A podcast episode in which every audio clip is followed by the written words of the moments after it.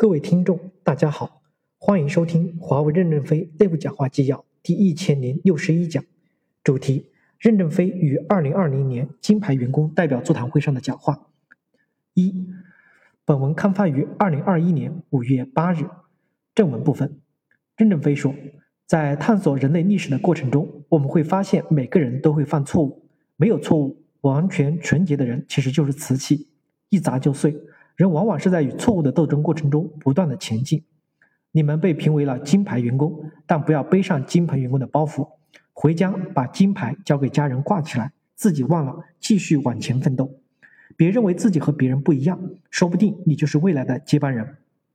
我认为人生应该是一步一步踏踏实实前进的，不要好高骛远，别给自己设定过高的目标，可能努力也达不到，一生都会失败。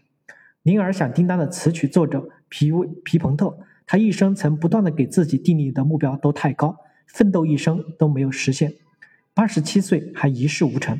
后来出去过圣诞节，坐在雪橇上随口哼了一首歌，却成为脍炙人口的歌曲。所以大家不要认为自己是接班人，从而背上了一个沉重的包袱，放下金牌的包袱，只管努力前进，很多东西就是自然而然的事情。人力资源管理部的。华为人问：“我现在负责公司人才堤坝的项目，是一名职场的老兵，但也是一位华为新人。我加入华为两年时间，是在五月十六日前两个月加入的，在危急时刻加入公司奋斗，我觉得非常的荣幸。”任正非说：“我要祝贺你，才入职两年时间就获得了金牌奖，真了不起！你们最主要是将外部的经验带入华为，对游击队进行整改，让我们逐步转为正规军。”因为华为公司这三十年多年是在摸着石头过河，建立了自己的体系。虽然我们在向猫学习，但其实学的还不像。至少我们还不会上树。现在你们带来了职业经验，就要教会我们老虎怎么上树。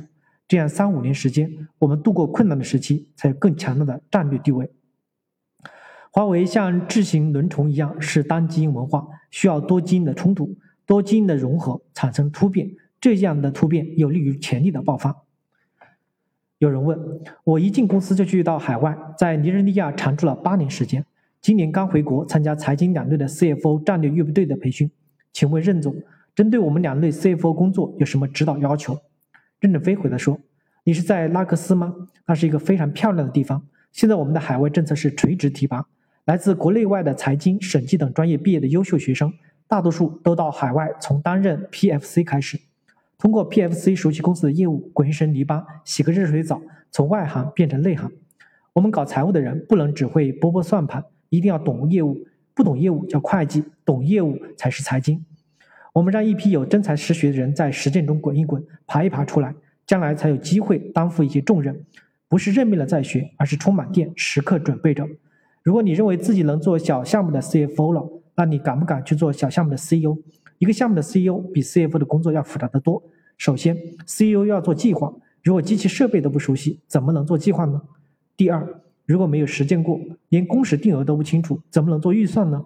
明白了计划、预算、核算，能做 CFO 了，那就不能做概算。如果这几种都不是很清楚，那上升通道就窄了。洗过这些澡，你的能力就大大提升了。我们在海外贯彻的蒙哥马利计划，让优秀人员可以走垂直提拔的道路。现在公司组建的新部门、新公司，大多数的骨干都是在海外选拔的。比如走了一些一个走了一个地区的部的总裁，就要提拔几个补充上来，补充上来的人的位置又要补充，一连串的提拔，这样给年轻人一个垂直上升的空间。一些胸怀大志、有潜力的年轻人应尽早的去海外。有人会有疑问：目前海外市场不如国内，为什么海外的待遇比国内好呢？这就是鼓励青年的人去。也有人误解，去艰苦的国家就要过艰苦的生活，这是不正确的。比如，我们南苏丹代表处三名中方员工，有两栋大别墅、篮球场、游泳池、电影院、音乐厅、咖啡厅，全都配备。我们还要加快海外环境的改善落地，因为公司局规定，艰苦国家的生活要达到瑞士富人的生活标准，工作环境要达到欧洲的标准，所以他们把生活和工作全分开，海外的工办公环境、生活环境都要达到一定的高标准。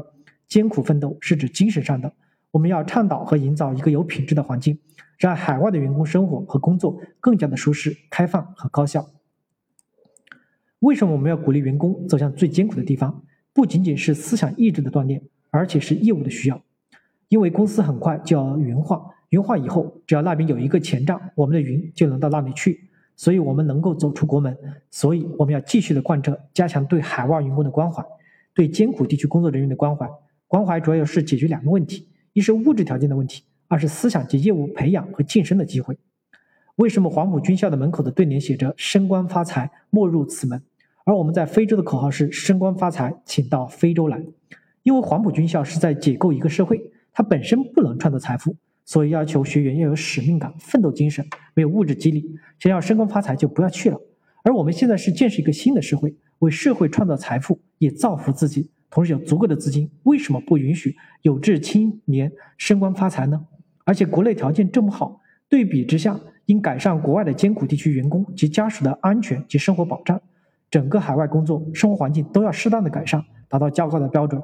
因此，我们的作秀青年不仅要有使命感，也要获得合理的报酬。我们经常提倡雷锋精神，但我们不是按雷锋精神来进行价值分配的，而是要按劳取酬的。我们只是强调精神上要雷锋，分配上按贡献取酬。当然，现在我们的评价并不是完全公正的，但我们逐步走向公正，希望更多的人在各类岗位上做出自己的贡献来。感谢您的收听，敬请期待下一讲内容。